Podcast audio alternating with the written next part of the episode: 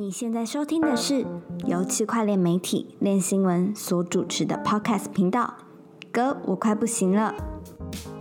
本节目由 FTX 交易所赞助播出。FTX 是一间领先产业、提供创新产品的交易所，包含合约交易、期权、股权通证、预测市场以及杠杆代币等等。FTX 最懂交易员的交易所。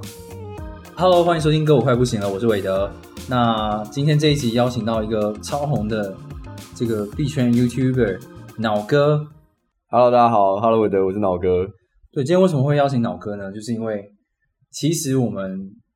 就是同时都去了巴黎啦，然后巴黎有个活动是币安的那个区块链周，对，所以就想说这次可以找脑哥来谈一下他的心得。那为什么会想要特别找脑哥？是因为我觉得我们两个取向其实蛮不一样的，就是练新闻部分是会写一些比较细的新闻，然后可能对一般大众来讲会稍微比较难一点点。但是脑哥做的很好一件事情，就我也很佩服一件事情，就是他可以把东西做的很白话，然后让大家很容易消化。那我觉得这也是他人气的主因啊。所以第一个问题就想说，想先请脑哥介绍一下自己好了，好因为势必可能还是有一些人，少部分人啊，可能一百个人里面有一个人不要这样说，不要说。好，那那我先自我介绍一下，就是我叫脑哥，就是 YouTube 频道就是脑哥区块链，区块链的谐音区改成很放松的那个 chill，本意就是像呃魏德刚刚说的，想要让大家都能够很轻松的就可以了解这一本很艰涩的这个，无论你说它是一个市场，它是一个新的科技的这个产业，然后其实呃为了说练新闻的东西很难，其实我就不会很难啊，就是其实台湾现在的大部分新手小白要接受很多的资讯，还是要去找像练新闻这样的新闻媒体会是最方便的，因为很多的资讯真的都还是英文的居多，嗯对，所以光是光是从从而而且毕竟就是一个速度很快的地方，所以看新闻也是更能接轨现在市场在发生是很重要的事情。嗯。那我做的事情就是呃比较科普，就是我不一定会跟上最新的时事，但是我会呃像想要呃进来的时候，你可能一定要先了解一下什么是比特币，嗯你要了解一下什么是区块链、以太坊这些基础的东西，你要怎么注册一个交易所，还有狐狸钱包等等的这些东西去讲。那你大概了解了一个大概，然后知道这里面是什么东西，你知道怎么样保护自己不会被诈骗、割韭菜之后，再来考虑说赚钱，再来考虑说追时事。所以这个是我当初的嗯一个算是目标、目标跟目的啦。我觉得蛮实际的啦，就是因为你不管你说区块链多伟大啊，多是什么未来趋势，但是每个人在乎的事情，可能还是说吸引到你的，可能还是还能不能赚钱这件事情。那赚钱这件事情，就是跟交易所有直接相关嘛，因为它是一个最简单的方式，让你可以接触到加密货币或区块链是什么东西。所以脑哥其实就做了一非常多的，对我来说算基础教育吧，就让很多人至少你先 on board 到这上面嘛，你先知道这个东西是什么，然后你会有关心之后，你再一步一步去了解说，呃，我可以关注什么啊，或者是我真的有兴趣的某一个加密货币，它强调的是什么事情这样子，那我觉得就是一个非常棒的一个开始，这样。对，像工程师之间的交流，其实他们很多聊的是什么智能合约要怎么写得更好啊，这个 code 怎么写可以，或者创造更方便、更真真正去中心化的愿景。嗯，那很多的大部分在宣传币圈的东西的人，都是在教你怎么去炒作赚钱。对，可是把那些工程师他们的愿景跟他们正在做的事情转译给小白听得懂的话，我觉得这件事情也是要有人做。哦，对啊，所以我就想说，哎，那我刚我刚好当时也是就大学刚毕业，嗯，所以然后我是文组，因为有一些离组的人，他其实就是工程师思维，所以他讲出来的话就是工程师的话。很难对很多人来说，对对对对。所以你是在呛那个区块是吗？就是说人话区块链，然后他是说人话的、啊，他他很难懂、啊。那你是说什么？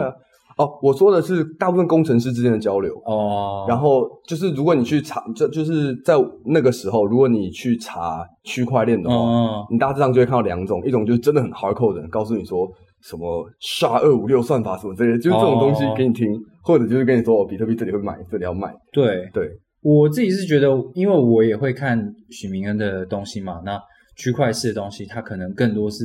这种感觉是知识青年，知识青年会想要理解一些呃社会议题啊，或者是呃区块链有什么更发人省思的应用，或他他思考一些问题。嗯，那我觉得脑哥好像又可以把这个东西再更普及化一点，它就可以比说人话区块链再更白化一点，然后让很多就是不管你是兴趣，你有的兴趣是到什么程度的人都可以很容易到接轨到这个领域哦。我觉得就是如果用就是一个光谱吧，它更接近比较阳春白雪的区块链，然后我就比较下里巴人的区块链哇塞 的，那种的那种感觉，所以所以我讲的东西跟有常常跟赚钱还是会比较接近，因为小白还是会被这个东西给这个东西还是小白心中很重要的点。嗯，那明恩哥他的东西，我听明恩哥的东西，我其实都蛮佩服的，因为他、嗯他讲的东西，第一个我也听得懂，对，然后第二个我也觉得哦，这个就是我想听的，就是比较深一点的知识的时候，对对对对，其实还是建议说要去多看一些这样子的类型。嗯，是，所以如果你没有关注过脑哥的话，你可以去看一下他影片，他影片其实都蛮有趣的，而且节奏抓得很好，就是叭叭叭很快，可以让你很快速的吸收到嗯最新的趋势吧。好，那我们进入一个主题啦，就是我跟脑哥就是一起去了巴黎，然后参加这个币安的区块链周的活动，嗯。然后其实这个活动主要毕竟是币安主办的嘛，嗯，然后它其实比较多的是在宣传说币安在欧洲布局是什么，它有什么样新的产品，然后也邀请了像包括 CD 赵长鹏啊去聊有 AMA，然后还有关于这个就是合一，呃，就是他现在是这个 Binance Lab 的负责人嘛，就是有讲一些关于对 Binance Lab 发展的事情这样。那我自己是比较好奇说，脑哥参与了这个活动之后，你有什么看到什么比较有趣的东西，会想要跟大家分享的吗？其其实这次我跟魏，我我们原本就知道彼此会去，然后很巧的是我们下飞机的时候刚好遇到，就是我们刚好搭到因为是同一班班飞机对啊，，刚好搭到同一班飞机，嗯然后那个时候就遇到，然后后来其实这一趟说是去参加这个周了，但是其实原本的心情更大一部分想说就是去巴黎玩呢、爽一番，这种感觉。对，可是毕竟还是有这个必然的邀请，人家毕竟帮我出机加酒，所以还是要呃好好听一下东西，然后转译成一些东西给观众。然后哇，一听之后，其实有超乎我期待，就是就那个时候，虽然我们我们那个时候已经彼此知道说要互都要去巴黎了，对然后很巧的是，我们下飞机的时候遇到，就我们刚好连同一班飞机因为，就是同一班飞机搭，到同一班飞机，还遇到拔河队，对，看我们我哎不能讲脏话，可以讲脏话，我们啊 你们 podcast 是 free 的可以讲脏话，啊，就是我们那时候还遇到景美拔河队为国争光，他们在那边转机还是什么之类的。脑哥还莫名其妙为什么要刚刚录了一段？对啊，我就去沾一下我们国手的光等，一下，这一段这一段是你到时候会剪到你的里面吗？Vlog 应该会吧？应该会吧？这么光荣的事情，不知道他们赢了没有？哎，待会可以查一下哦，。好，其实其实这一趟算一部分是说是说去参加区块链周啦，但是毕竟巴黎嘛，而且这是我第一次去欧洲，就很大的一个心态其实是去巴黎玩的，嗯区块链周什么之类的就交差了事就好了。对，可是其实真的进到这个展厅里面，所谓那个展厅很大，超级无敌大，哦，真的蛮大的对然后其他人讲的时候会很空，但是 CZ 讲的时候会很慢，哦，超扯，就是 就是怎么拆人家的台？差差别超级大，哦就真的可能百分之九十的人就是没有啊，可能没有那么夸张，但是对啊。CZ 在的时候就是满场，满超大的场能，满 C 场。总共出来两次嘛，一次是刚开始的时候，然后跟结尾的时候。数位转型部长，然后第第二次是他出来的时候跟一个应该是法国的 KOL，然后有做一个 AMA 的环节这样子。对，这两个时段就是爆满，对，然后对，然后原本想说就哦，应该说就是看到这个场有点就是震惊，就竟然是一个这么大的一个场，嗯，然后听到里面的一些呃讲话，嗯。就因为其实 CZ 讲的话，其实我们平常都听得到，你去看他 Twitter，你就大概知道说他会说什么话。对对对对对，所以有一点是其实听各个不同的呃，无论是项目公司或者是甚至政政府监管大佬说一些东西，，对，其实他们讲的 insight 我觉得蛮蛮受用的。嗯，像其实第一个让我觉得很屌是 Ledger 的 CEO，嗯。就是嗯，我感觉其实这个也是我从法国回来之后，很多人问我的问题，就是他们问我说，呃，老哥，你觉得国外的币圈社群他们的氛围跟台湾的差别在哪里？嗯哼，然后我觉得有一个感觉很明显的，就是国外的社群他们对 builder 的气氛更强，哦，就是他们谈不会这么 formal 的感觉。对他们谈币价的人不多，我也这样，我也我也这样觉得。嗯，台湾的就很 trader 的风气，嗯，就是无论今天你做什么，好像就是呃，先看说，哎，这个项目赚多少钱，所以它多大，对，可是国外的他可能跟你讲了半天，他都没有跟你讲他赚多少钱，但他就是跟你讲他的愿景，嗯。他正在做的事情，对，他为了做这件事情，他已经成就了哪实现了哪些东西，嗯做了哪些努力，嗯，然后最终他们能够达到一个可以改善这个产业的东西。嗯那台湾可能就是如果可以做到一个什么几几个 billion 的事业，这个就是我们的目标。对对，就有一点感觉那个眼界，一个有点眼界来说，感觉国外的比较大一点。我觉得就是取向问题吧，的确有也有这种感觉，就是比如说，呃呃，今年我除了去了巴黎这个活动之之外，也有去那个美国去 Consensus 或者是 NFT NYC，你会感觉其实会场不会有太多人一直在讲说币价的事情，对他们只会说哦，有一个东西很酷，然后我们在做一个东西，对然后这个创新很有趣，然后我觉得它可以很有未来发展之类的。我我不能说好像西方世界就没有人在炒币，肯定还是一堆人在炒币，嗯只是说你会感觉那个社群的氛围。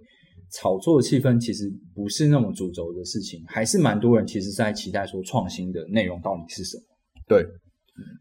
像是而且而且，嗯，我想一下哦，讲讲先先举谁呢？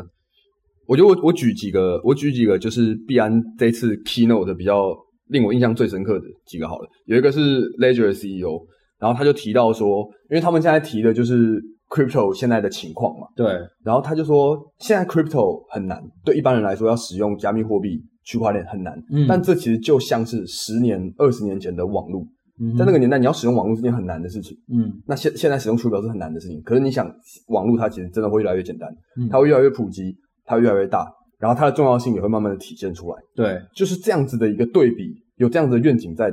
我们就可以，应该说我们才可以说，即使现在是熊市，我们还是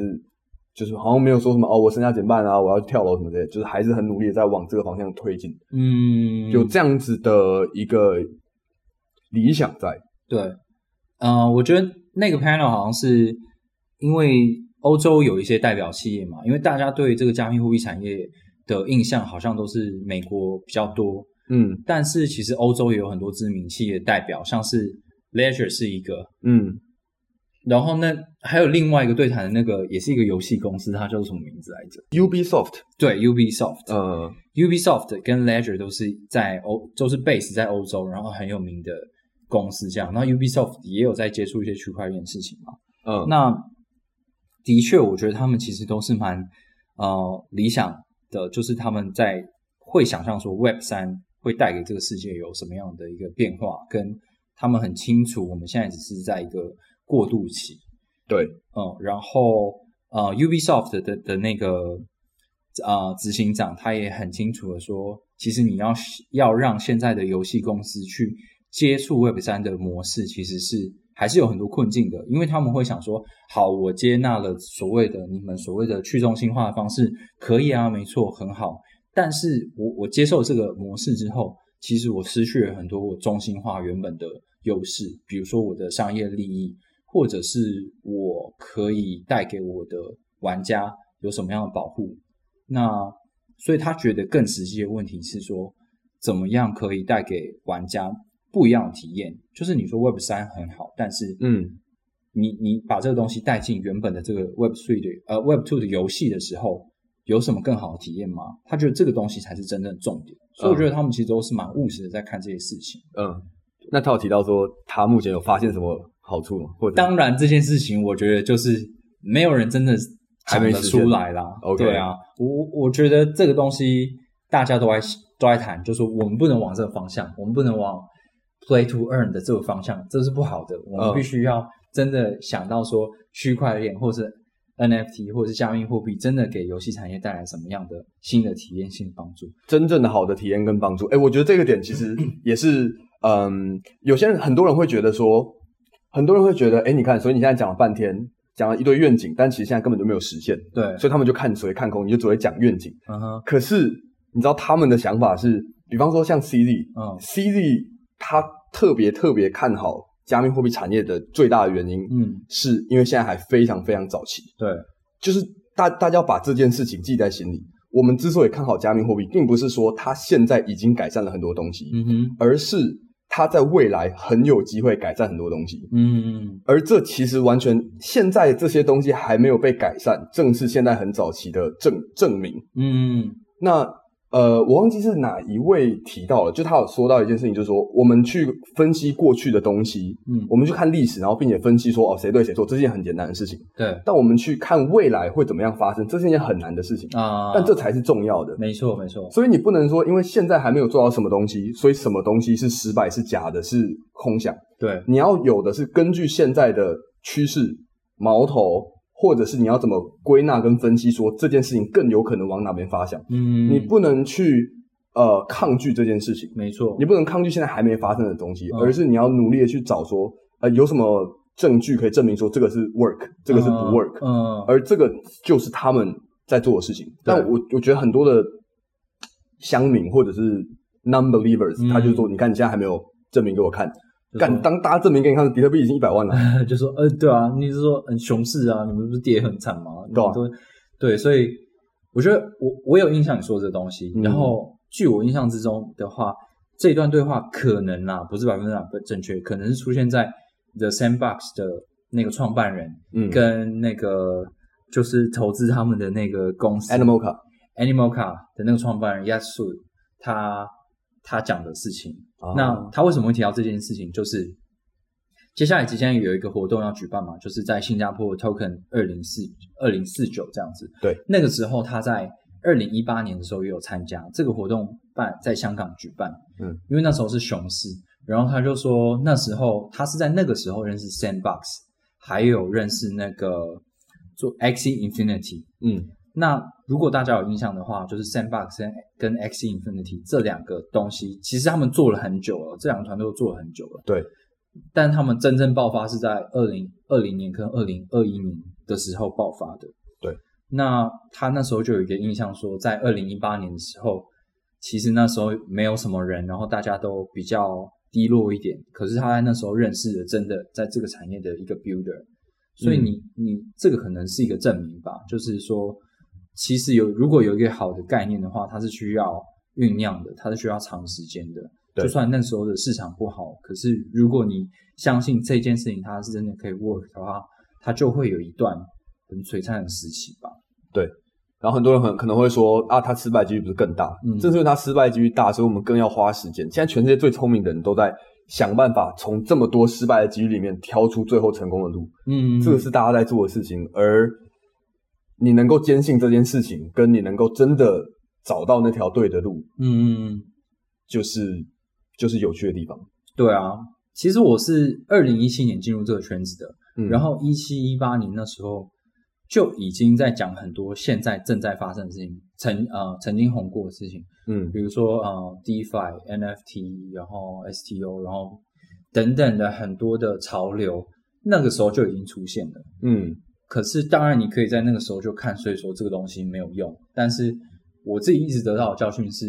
以前就讲过的东西，在不同的时期，因为某一些时机成熟，然后它又受到欢迎，这样子，然后就一步一步的成长，一步一一步一步的奠定奠定新的东西啊。我我觉得可能在我们这个产业，就是当然很多假的，很多乱象，很多过度膨胀的东西，可是你不不得不承认，这就是它的它的成长的方式跟过程。对，是必经的路。对啊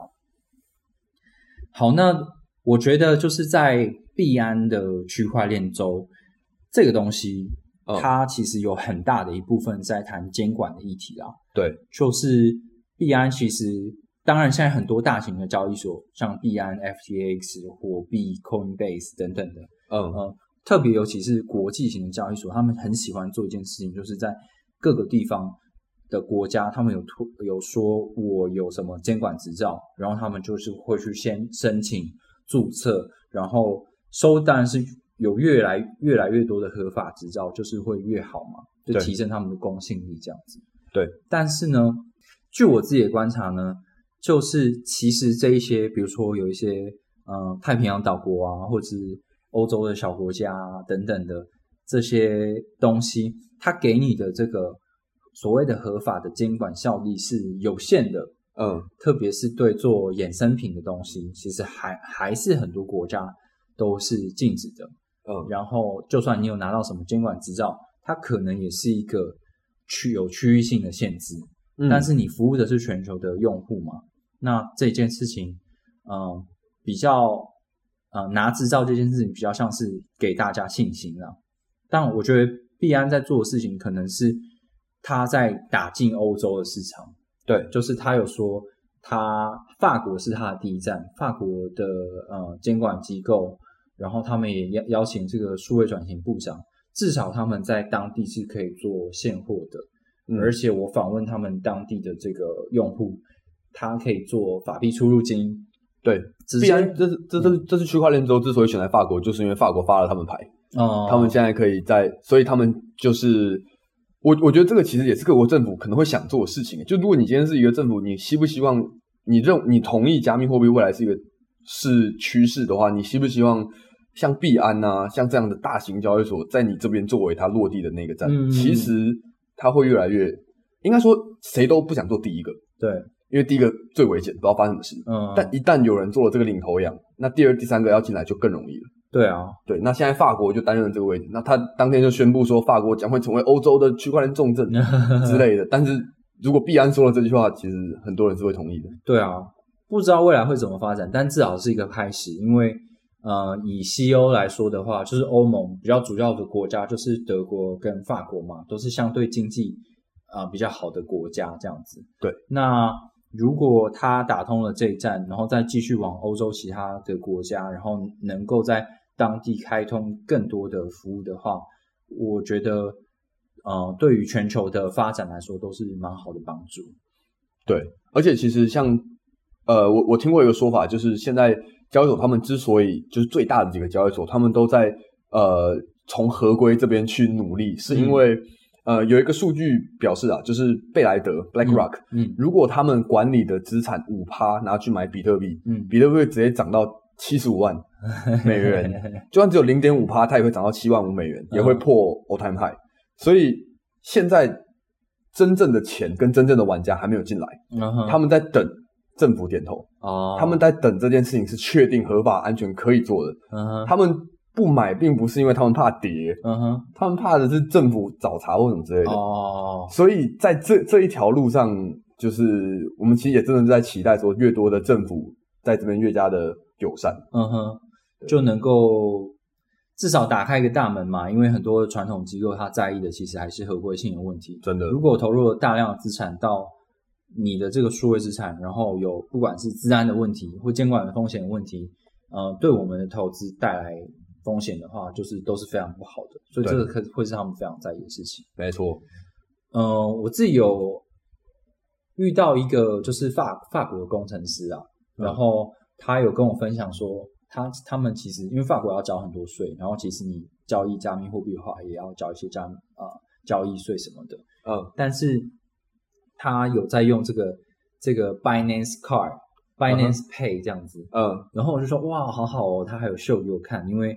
呃，至少在台湾是不能使用 Binance Pay 的嘛，因为我们这边还是有我们的监管规定。对。但是他就说哦，他其实会用 Binance Pay 来做这个日常支付，然后可以为他呃免除部分税额，然后当然哦他也可以直接去花费他的投资所得嘛。嗯，那我就觉得这是蛮好的事情，因为大家如果你非常常用一个平台的话，然后你有投资收益，如果这个东西我可以不要再经过那种漫长的出金流程，嗯我需要用的话，我就刷卡，我可以使用的话，就蛮好的。对因为区块链最核心改变的，它在哪？它最基本的 game changer 的地方就是支付跟金流。嗯，比特币白皮书上写的是点对点的现金系统啊，就是对它转账这件事情是它第一个革命性的功能。嗯，所以支付这一边如果能够打开，其实非常合理。哦，对啊，哎，那脑哥你自己在那个会场当地的时候，你有没有觉得认识，比如说欧洲当地的团队啊，或者是嗯认识哪、哪一些不同的团队，然后你是觉得比较有印象的？嗯，哦，有一个蛮有印象的点是，我第一天吃早餐的时候，嗯。然后我隔壁吃早餐的一个白人，嗯。我看到说他衣服上写 CoinDesk，然啊，后就跟他哈哈啦，我说 Hi, how are you from CoinDesk？然后他就说 Yes 什么什么的，然后他就问我说我是不是 Speaker？我说哦哪有人问这种问题？我说我不是，然后他说他是 Speaker，我就哇哦，他就说他会在某一场 keynote 里面去访问谁谁谁，哦，然后后来他就真的在某一场，我忘记哪一场了，哦。因为我那时候就完全就关注在他，我忘记我忘记说他具体那场采访的是谁，嗯然后就讲，所以就很酷的点是，呃，大佬就有可有可能就在你旁边，哦，尤其是参加这种真的参加这种国际的盛会，老哥也是大佬啊，国际大佬我才不是小咖，国际的盛会，国际的大佬就在你旁边，所以我这次回来其实很大的一个想法就是，我很很想要建议大家的事情就是，如果今天你今天有时间，啊，有闲钱，这种大型的盛事去参加，绝对会给你很大的，就是如如果你听懂英文的话，嗯，你你会有很大的收获。哦像近期有新加坡的 Token 二零四九，对，近期呃瑞士之后会有一场是十月底，嗯哼那场我是有可能会去，但还不确定。，OK，然后再来就是十一月伦敦也会有 Token 二零四九，嗯，所以大家如果是就是出去看一下，这非常有趣，就不一定说那个讲者你要跟讲者拍照，有对。些人是跟讲者拍照握手的，嗯哼，可是那些小说是小项目也不一定小，嗯，他们的做的事情也都十分的有趣。对啊，我自己去参加国外活动也有这种感觉啦，就是嗯，我们是做媒体，然后我们可能常常是 follow 一些，比如说呃 CoinDesk 啊、The Block 啊、CoinTelegraph 啊等等的，呃，或者是中国媒体的一些新闻这样子。那他们报道的东西是一回事，或者是 Twitter 上面在谈论的东西是一回事。嗯可是你真到不同的国家，然后跟当地的一些业者，嗯，去聊的时候，你会发现说，哦，他们的思维跟他们做的东西，好像又是另一块世界的东西。然后，嗯，你你我自己会觉得好像变得更乐观一点吧，因为他们其实都蛮抱持一些希望，然后他们自己也有的公司也有一些进展，他们跟谁谁谁合作啊，或者是他们发现了他们的产品有什么突破点，然后跟当地的业者有合作。那我觉得这都是一些在地的发展，是我们在国际的平台上面是不会发现的东西。嗯，而且像虽然说你从呃练新闻的整理，或者是从我这边的整理，也大概都知道说他们讲的知识点跟干货是什么。嗯可是直接听他们讲，会有另一种启发，哦，就是一个是你你都能得到知识，嗯可是直接听他们讲，会你第一手的感受到他的，无论是他的用字遣词或者是什么之类的，会有一些细节的东西，真的会让人得到启发。我觉得这个是最难得哦，的东西。用字遣词诶，你是学英文哦？不是不是不是不是，用字遣词，比方说，嗯，他怎么去形容一件事情？对他描述起来的感觉，嗯他如果真的就变成一个，嗯嗯，该怎么形容呢？就无论你是看谁的报道或者是整理，那其实就是我们自己写的，那里面一定会有我们的观念，对除非我直接翻逐字稿给你，那我们不可能做做这样的事情。啊，所以中间的这一层转译的差别，对如果能够由你自己来消化的话，嗯会有额外的收获。啊，了解。嗯嗯，对啊，其实我也有蛮深的感触，就是呃，这次去法国的话，可能呃，其实中中国的业者是全世界到处都有，然后这次去法国也有也有遇到蛮多啊、呃中国业者，然后他们当然是基于就是说中中国这边的这个监管规定，所以他们到不同世界各地不同地方发展嘛。出逃，对啊，出逃。嗯那嗯，他们他们其实也是蛮积极的，在了解当地的一些法令，所以他就可能会跟我分享说，哦，他觉得说，如果以欧洲的话，他觉得可能是瑞士啊，或者是葡萄牙这些地方对于加密货币的监管是最开放的，不管你要做交易所还是做什么基础设施，都很有利这样。嗯然后他们也分享说，哦，他们觉得说，法国虽然说是相对在西欧先进国家里面是开放的，也算是加密友善，嗯，可是其实你进去之后呢，它需要很多的当地人的面孔，就等于是你要有很多当地的窗口，嗯，它才可以帮你推进很多事情。不然你后哦续，比如说你要开交易所，你后续的一些呃规范的查核啊，其实都会遇到很多的困境。哦，那这些事情就，如果你没有认识当地有真的在做事情的时候，你是不会知道这些资讯的，嗯。对吧？然后他们也有觉得说，哦，必然很厉害啊，就是必然为了要推进到法国是这么大的一个主要国家，嗯。然后他们其实是，呃，目前他们那边还是不能做衍生品的嘛，对，对，所以他们等于是因为衍生品可能是交易所最大获益来源，所以他就停止了衍生品这一块，可是他至少他可以做现货，而且他对于他的品牌形象是好的。对，嗯，确实，这是我觉得比较有趣的事情啊。嗯，对那讲玩的事情呢？玩的事情吗？然后哦，好累哦，然后跟因为因为我我还有那个采访的使命，哦，所以其实我整个行程我是很紧绷，然后再加上我那几天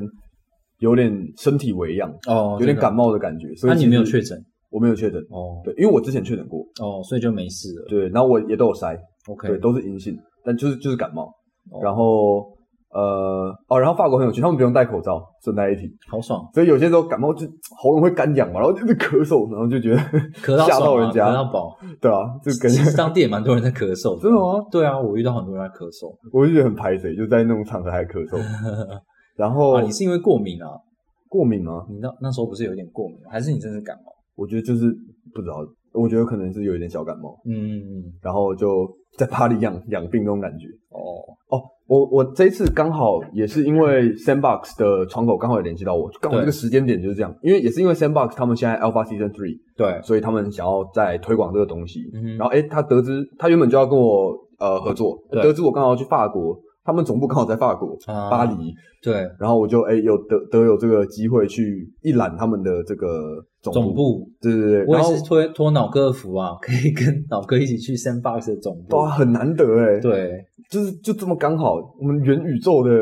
而且而且 Sandbox 的 Sandbox 的人在币安的这个 keynote 上也有也有讲话，没错没错，对，因为毕竟 Sandbox 谁不知道 Sandbox 呢？就是元宇宙的人都知道。对啊。然后我记得那时候我们是去那个叫做马黑区嘛，嗯。然后它三就 Sandbox 总部，它就是在就是在那个地方，然后附近其实蛮多的艺廊的，然后它就是在一个就是那种对我来说那个是法国建筑的一个一楼，嗯，然后外面其实很很不起眼，嗯就是一个对讲机，可是上面有贴了一个正方形的牌子，然后上面就是那个 S S 对 Sandbox 的一个小图蓝，色的一个 logo，就很好笑，就是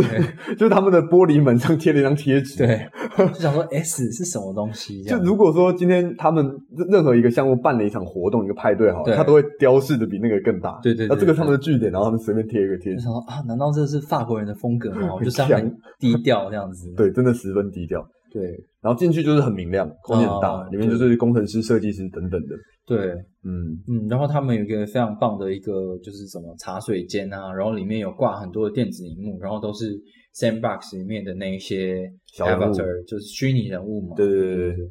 蛮酷的。很有趣的体验。然后里里面的人真的都超忙，对，就就是你能够，感觉到他们一直在做事情。他们非常的忙。对，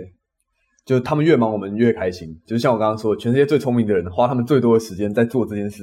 我觉得哇，充满了希望。呃有时候，呃，其实这是一种很神奇的体验啊，就是我我们是做这种资讯传播的嘛，然后对于我们来说，我们要怎么样知道有有一个这个有一个开发团队，他到底有没有在做事情？可能就是看他们有 update，然后他们有嗯发说我们有什么产品正在推进什么的。可是其实你很少机会就是走进去一个很知名的公司，然后看到他们在做事情。嗯，就是你会感觉到说，哦，这个团队真的是蛮紧密的，然后每个人都很忙，然后一直在做做东西这样子。对，而且你会感觉这一切都是真的，哦，对，你会感觉这一切都是真的，就是呃，像是该怎么说，一个好的开发团队，它不见得有一个好的宣传团队，嗯哼，然后反之亦然。对，所以，所以很多时候，当我们都只是听网络资讯的时候，我们听到最多的还是那些宣传团队。对，那长期来说，当然是开发更强的，他们能够走得更高。嗯哼，所以，这个这个也真的不知道，就是你要去，就真的也是运气好啊，可以看到 Sandbox 嗯里面的内部。对啊，对啊，我呃，对，就是当然啦，我觉得大家对 Sandbox 的，我不知道，我不知道我们的听众有多少人就是有稍微了解过 Sandbox，但总之它就是一个所谓的虚拟世界，然后它也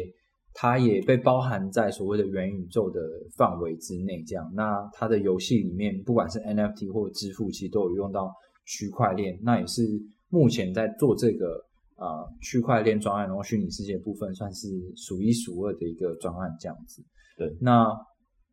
呃，我觉得大家可能就会想要问他说，哦，买了土地的人，然后他们的那些东西到底什么时候可以用啊？或者是币价事情啊，或者是嗯关于他们想要跟什么供电合作的事情什么的，我在当场都问了，可是 当然他们就可能没有办法透露这样子，因为嗯就是呃开放世界这个东西。就是他们就是都在努力中啦，那他们就在做的事情就是 alpha 的事情嘛，就是一些试玩的呃试玩的一些世界内容，它比较像是一个副本，然后一直开放新的东西让他们尝试。嗯对，其实我觉得整体聊下来，感觉他们还是蛮谨慎的啦。他们会希望说，不管是创作者，或者是玩家，或者是他们自己团队团队的开发进度，都是希望一步一步的来，然后让、嗯呃找到有什么问题，然后吸引更多的人跟更多的品牌合作，再全部带进来这个世界，然后发展更多东西，这样。嗯，对啊，一步一步来，嗯，确实啊，确实。好，那关于法国的东西大概就这样子吧。呃我想一下哦，法国，因为这真的去的时间真的太短你大概也是待七天、八天、对啊，七八天，七八天的时间，然后有三天等于说其实就真的是 full time 工作，然后还要去搜救，然后用英文搜救，你知道那个多累，真的超累。对啊，就幸好我们当地遇到另一位丽姐，就是哦碧学的丽姐，她带她带我认识了蛮多人，就省了我很多那个社交能量，对对对我就交给她聊，然后我再问她说，哎，这个，所以她刚说什么？对，要用英文社交真的是比较累一点，就是特累。对，就尤其我们不是英文母语，或者是可能在国外长大或待过很长时间的人，就是嗯，就需要调试吧。对，对对对，这然后这边我想到也是真的是回来有点想，也是鼓励大家学英文，因为我发现台湾币圈人的英文水平还可以更好，对啊，对啊，真的还可以更好。这个真的是，嗯，我觉得我跟脑哥都是做媒体的，所以我我觉得你可能跟我有一样的感触，就是你会发现说，我们这个台湾的圈内好像有蛮多的群众，他们依赖的是中国媒体给他们讯息，或者台湾当地的媒体给他们讯息。可是其实我们自己在追的比较多都都是西方的东西，因为坦白说，他们真的有比较多的创新推进的东西比较快。嗯那亚洲的话，可能长长处还是在呃呃怎么赚钱，找寻赚钱的机会，对这样子。Alpha，我们都在找 Alpha。对啊，那我觉得这其实你就呃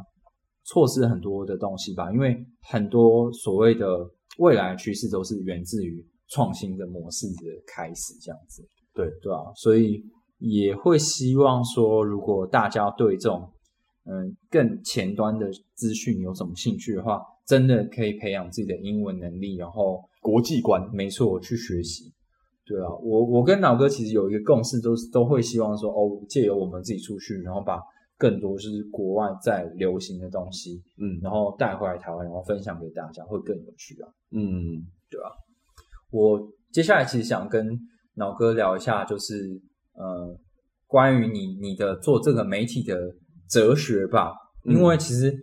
脑哥真的出道的时间也没有到很长，虽然说我认识脑哥也有一段时间，然后那时候可能你在做事情比较像是在幕后做一些内容，嗯。可是后来你是以个人的身份来做这个呃区块链的知识型的频道嘛，对，然后等于是你也创创呃你的窜升也很快，人人人气累积也很快，然后也赚了很多的钱。还好，亏了也很多的钱。然后呢，对啊，然后像是我们练新闻做媒体，其实就是呃新闻媒体就是相对来说，我们的内容就是会嗯可能比较硬一点，然后你也不太容易触及到广泛的群众。嗯所以就蛮想要了解说，脑哥当初推出这样的频道有什么样的想法，然后怎么样把这些东西可以包装，然后推推广给更多的人。我觉得我当初就是有一个很明确的理念吧，嗯就是其实其实我是一个很懒的人，嗯那很多事情像像其中一件事情就是很多人应该有超过十二十个人问我说，哎，我要不要顺便做 podcast？然后我后来都不做，是因为我当然做 podcast 不会花到太多的精神，然后它就可以多一条呃我不我不知道曝光的机会。那但我都没有做的原因，我是归咎于说很懒。那这个懒的意义是在于说，如果说今天有一件事情，它虽然只会花我少少的时间，但我不知道做这件事情它的理念跟它的意义价值在哪里，嗯我就会很不愿意去做那件事。嗯哼但反过来说，今天如果有一件事情是我觉得它的理念很明确，然后很有意义，我就会即使它非常的难，我都愿意去花我所有的精力跟资本跟资源去做这件事。然后我觉得那个时间是，就是有点让我想发现了这件事情，嗯也就是区块链科普这么奇怪的一个事情。嗯哼，听我娓娓道来，就是像像我刚刚已经有提到的，就是因为我在 Parky 实习的期间，就是我在那段时间认识的 Wade，我在那段期间已经感受到区块链跟 DeFi 他们的一个美好的愿景，对，跟他们强大的实力，其实在那边。嗯然后我意识到一件事情是，大部分人当时对比特币、加密货币，可能百分之五十人觉得诈骗，百分之四十人觉得这纯粹纯粹炒作，没有实际的价值。嗯，那我觉得这件事情是很不对的。嗯一个这么好的东西，怎么能够被绝大多数的人给误解成这样呢？嗯那我需要大家知道它，哦我需要大家正视这件事情，在未来是确实能够创造价值。嗯哼，那好好，那我们来做科普。那科普怎么做？区块链它可以说是世界上最难的两个领域，一个叫做最枯燥的两个领域吧，一个叫做金融，一个叫做科技。嗯哼，那这两个东西加起来才有区块链，所以这么难的东西，我们只能用最简单的方式讲，多数的人才听得懂。嗯哼，那最简单的方式就 YouTube 咯，对，又有影音，又可以有图片去、嗯。去去导。对，然后我发现另一件事情，就是因为做 YouTube 的的背后需要的技术，跟讲区块链跟加密货币背后需要的技术，呃应该说实力吧，嗯。落差太大。嗯哼，就是整个台湾币台湾的币圈，应该说所有台湾人里面，你你有办法讲币圈的东西，你有办法写币圈的文章的人，没有办法拍影片；嗯哼，所有能够拍影片的人，你没有办法写那个文章。嗯哼，这不就是蓝海吗？哎呀，这不是蓝海吗？然后我就发现一一个事情，就我也不会拍影片，嗯然后我就去学啊。哦，我当时就问呃传院的朋友，嗯。我相机就跟他借，对，然后说，哎、可不可以教我剪片什么之类的。嗯然后一开始就真的是写稿也自己，然后我看、我当时做这件事，越做就觉得说这件事情难怪大家不做，嗯哼，因为这件真的太麻烦。尤其是如果你一个素人开始，对。你又要去找空间、对。收音、打光什么之类的。对，总之，今天我要做成一个文章跟做成一个影片，中间的时间跟付出的时间大概是一个月的工作量，对我才做出第一个影片。对，然后我第一个影片上线大概有一百多个观看，嗯都是我朋友，就是在前期会非常的 depressed，非常的沮丧。嗯然后那为什么能够不离开这个市场，就是因为有这个理念在。嗯对然后再加上说告诉自己说，哦，给自己一年的时间，嗯哼，如果一年都还是失败，我就当做，其实至少我尝试过，对，其实我有点中二，嗯，因为反正很多人的梦想都当 YouTuber 嘛，对然，后趁这个机会我也当了 YouTuber，然后但我至少之后也可以跟大家说，那个我之前是 YouTuber 之类的，就是对吧？你现在封面全部都用自己的照片啊，光到底多自恋啊？光是能够讲这句话，我觉得就已经圆了我心中一个梦。我是 YouTuber，对啊，我是一个 YouTuber，怎样不 不服你来拍的一个的一个概念。对啊，我觉得我觉得蛮厉害的，因为好，其实练习文也很想要做 YouTube，但是我自己知道说，干你要做影片，这个产出期间真的很大，我不可能我现有的人力下人这么少，然后我又要写稿，我要找摄影棚，我要拍片，然后还要剪接，然后我还要上字幕，嗯，这个东西对我们来讲 loading 真的太大了，超累超难。对啊，所以我的确很相信说，干 YouTube 就是现在大家最习惯而且最容易接受讯息的方式。它比起 Podcast 有一个好处就是它可以秀，它可以秀图片，对，它影像加上声音，你可以更容易理解，对是非常棒的一个媒介。但是它制作要消耗的成本真的太高了，所以我真的我很佩服脑哥吧，因为我真的没有办法在经营一个就是线上媒体的同时，还要去做 YouTube，这真的是 很厉害的一件事情、啊其。实我当时有一个优势，嗯就是我还是大学生，嗯所以其实我觉得这件事情不只是我有这个优势，当然如果你还在读大学的话，你可能更明显。但是基本上你如果二十五岁以前，那或者是其实我们讲通盘一点，年轻人啊都有这个优势，就是嗯你没有什么好失去的。对，我没有什么好失去的，我今天用尽全力在做这件事情，大不了反正当时我妈会给我零用钱的、嗯 就是存存在着这个后盾啊。嗯那其实我我很喜欢 Elon Musk 讲过的一句话，嗯就是他跟所有人说，呃，所有年轻人说，This is time to take risk。嗯哼，现在就是你该冒险的时候，因为当你有了家庭，嗯。有了小孩，对。你冒险的成本会变得非常非常高。对，而这件事情基本上是一个肯定的，你随着你年纪越大，你越你需要负责的人就越多。对啊，所以说，在未来你一定没有现在适合 take risk，就是做一些比较呃，他可能要先让你付出很多东西，然后你不确定你能有收获的。对对对对对，就我这边讲的 take risk，不是说你杠杆开多大，嗯。我说的不是你去 leverage 你的资本，而是嗯 leverage 你的时间。嗯我觉得很多币圈人，尤其币圈人最错误的一个，不是不要说错误好了，最忽视的一个，嗯。就是大家都很想要赚很多的钱，对，但是其实，在币圈，尤其是像这个每天都在变化的世界，嗯，钱是最没有用的资本。对啊，其实我也有发现这件事情，就是你不能会原说台湾很多的币圈的观众都是学生，然后对他们来讲就是，嗯，加密货币为什么受到年轻人欢迎？就是你可以以小博大嘛，嗯很多人都在用小钱在博大钱，有很多人成功，也有很多人失败。嗯但是也有很多人成功了又失败啊，就是你今天赚了很多钱，可是你下一年马上又赔光的也是大有人在。嗯可是你在这上面去花费你的时间，就是你最后能得到的是什么？可能是那个数字的增减而已。嗯，可是我看到很多就是他在嗯金钱上面成功的人，他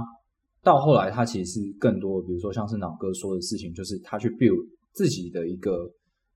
DeFi 协议，嗯或者是他自己做了一个有影响力的一个资讯管道。嗯我觉得那个东西是对他来讲的收获是更多的，嗯，就是你真的是在善用你的时间，然后为你自己的未来去建造更多东西。嗯那区块链的领域，因为它非常新，变化速度非常快，世代交替也非常多，很多人都已经退休了嘛，就对就是以前的人就不做了。对啊，那他们做过的事情，你能不能做得更好？嗯，然后你做得更多元，我觉得都是在这都非常多的所谓创业的机会吧，就是展现你自己的能力。而且非常缺人，对啊，极其的缺人，对尤其是工程师薪水又比外面高。对啊，我们最缺的就是开发者，开发者啊，然后 marketing 啊，对，其实都缺，都非常的缺其实，真的都缺。而且，呃，如果尤其是你如果是一个比较有呃企图心，嗯就是你希望能够在一个产业里面做到一个哎前面一点的地位，对，这种新出来的产业不是更有机会吗？嗯，因为第一个你竞争者早，竞竞争者少；嗯，第二个你的竞争者是像像我这种才出来两年的人，对，就是我们都其实就是，嗯，这样说好了，就是假设说现在有一个他根本就第一天听到比特币的人，嗯然后他今天听了这集 podcast，、嗯，他从现在开始每天花十二个小时研究这里面的东西，找到他的强项，因为每个人强项可能不一样，对他可能，呃，呃，也许他就是 marketing 专才，对也许他是 coding，或者他可以设计机器模型，对，任何一个能力都有可能在币圈为某一个项目做到补足到他贡献。嗯，从现在开始，下一次牛市来的时候，嗯但你也是个大佬了。对啊。哎，脑哥，你是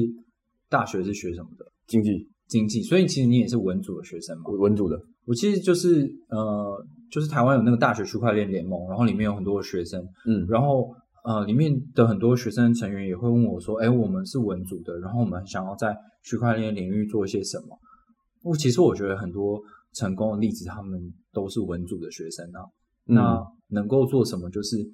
好，你今天虽然说你不能写 code，但是你可以做的是，你可以消化很多的资讯啊。这些资讯你要怎么样更有效的提供给分享给你周边的人，分享给这个社会，就像脑哥在做的事情一样。就其实这是很有影响力的一件事情。嗯对，那那个就可以达到你要盈利也是可以的。像嗯脑哥就有找到自己的商业模式嘛，嗯，对吧、找到商业模式可能是最重要的第二步。那最重要的第一步，我觉得是你要找到问题，嗯，然后解决，就试试着去解决。嗯哼，其实有这个思维在的话，呃，你去看每一件事情嗯会、会不一样。嗯，就是你不要从每一个事情说这边哪里有甜头，哪里有利可以赚，嗯你要看的是这边它还有什么东西。缺乏什么，大家需要什么，对，那你可能看到这个项目它缺乏 A、B、C 三个东西，我不会；这个项目缺乏 D、E、F，我不会；这个项目缺乏 E、F、G，哎，G 这个东西我说不定有机会可以做，嗯你就会你就会成。嗯嗯，对，太棒了！我觉得这个是给大家很多的鼓励吧，因为就是就是你懂得去思考，然后你知道找到那有什么蓝海的机会，就像是当初脑哥为什么要做这个频道就找蓝海，就是就是偷懒，就是这个是商院思维，就是 这个是我我反正其实在一个小的课里面听到，他说经济学教你就是供需，嗯但商学院就是教你我们要创造蓝海，啊这句话我记得很深。然后我就觉得说，好，哪里是蓝海，哪里是蓝海？哦，没有人做 YouTube，好来吧。对吧、其实有人做 YouTube 啊，在你之前跟之后都有很多人做啊。可是，嗯，但是他们都没有很认真在做、哦，那都是他们的副业。我是指，并不是说他们在上面没有用心，但哎、他说他各位啊，他说你们没有认真在做哦，我没有这样说吧？没有，我觉得我自己觉得啦，我觉得做 YouTube 不是需要天分的。我自己观察到脑哥的东西，就是他可以抓到重点是什么，而且这个重点不不会是花很多的时间在说明，因为我发现很多的 crypto 的 YouTuber 是你花了很多时间在说明一个概念，但是你要注意到是你的你的观观众是不见得有兴趣的，嗯你要做做到的是怎么样做到一个有节奏感，就是有起承转合。你告诉他一个概念，可是你接下来又可以补充一些事情，或者是告诉他一些反面的讯息，嗯然后让他不会在同一个资讯里面很容易就是会疲乏掉。嗯，那这个东西是怎么样让你一个影片就是更有兴，让更加有兴趣的事情发生？我很感谢为了可以提到这个点，因为这个其实是看不出来的消耗，就是嗯。大家可能觉得说写一个稿子跟写一个文章，就是如果以字数来说，差不多就是那样子。对，但是影片真的会需要花很多的心力在什么时候我要再转折，对这边适不适合放这个资讯，这句话应该要怎么说才有才大家会想往下听，对对对，这个花很多时间去想。这是需要学问、跟天分、跟品味的啊。我自己觉得练新闻就有点做不太到这件事情。对，对我们来说，就是我们觉得一件事情很有兴趣，就想说，干，我一定要让你知道这件事情 detail 到哦，它有什么样的区别，然后你可以找到，你可以想说，原来它跟大家想的不一样。可是，可这件事情可能观众已经疲乏掉了，他不会真的很有兴趣理解这件事情。这可能是你可能已经在这个产业，你尝试过很多产品之后，你才会觉得说，哇，这件事情是多么的有趣啊的这件事情。可我觉得这也是取舍诶，对因为这样我其实就讲的没有办法像练习那么 detail，、嗯，对啊，所以所以其实我我一直都不觉得说我会是呃什么吃掉大家呃 crypto 媒体的市场，嗯我反而觉得我是所有 crypto 媒体的那道门，嗯，就所有人今天如果有办法透过脑哥进入币圈，太好了，接下来还有练新闻，还有这个还有这个还有这个，我可以讲到其他人吗？对啊，可以啊，没问题啊。我我怕说，就就练新闻动区区块客，我如果这样又漏讲谁，就好像不太好了。对啊好反正 anyways，就他们、他们的东西再去看，嗯，就是这个才是我的使命。对啊，对啊，我觉得就大家是互相去做一个补充吧，然后每个你都会找到适合你自己的东西，然后对啊，我觉得最终最终啦，所有的这些，不管是像脑哥的媒体，或像我们这样子的媒体，最后你要做的事情是，呃，组织好你自己的方法论，然后定位好你自己在加密货币领域你喜欢的东西是什么，你的哲学是什么。所有的媒体都不是值得百分之百相信的，他们一定都有他们的漏洞跟他们想要宣扬的东西，因为没有人会可以是绝对客观的。那你就要建立你自己的那个主观的意识意识形态是什么？我觉得加密货币圈其实有很多意识形态啊。那你一定会得到你的投资哲学，你一定会找到你喜爱的投资的组合，然后你会找到你的方法论，不管是技术面或消息面等等的东西。对对，那我觉得这样子的话，你就可以找到你在这个产业的乐趣是什么。嗯嗯，扯好远哦，嗯，不好意思从，从法国 讲到讲到怎么做啊，这就是我们 podcast 的风格啊。还不错。啊，对，对啊，我相信今天跟脑哥谈，就是从我们呃法国的旅程，然后一直到其实就聊媒体的事情嘛，还有跟我们想要传达给大家什么的这件事情，嗯，我就觉得非常有意思啊。然后也希望脑哥可以继续坚持下去，就就就算你暴富了，也可以还是要出影片这样子，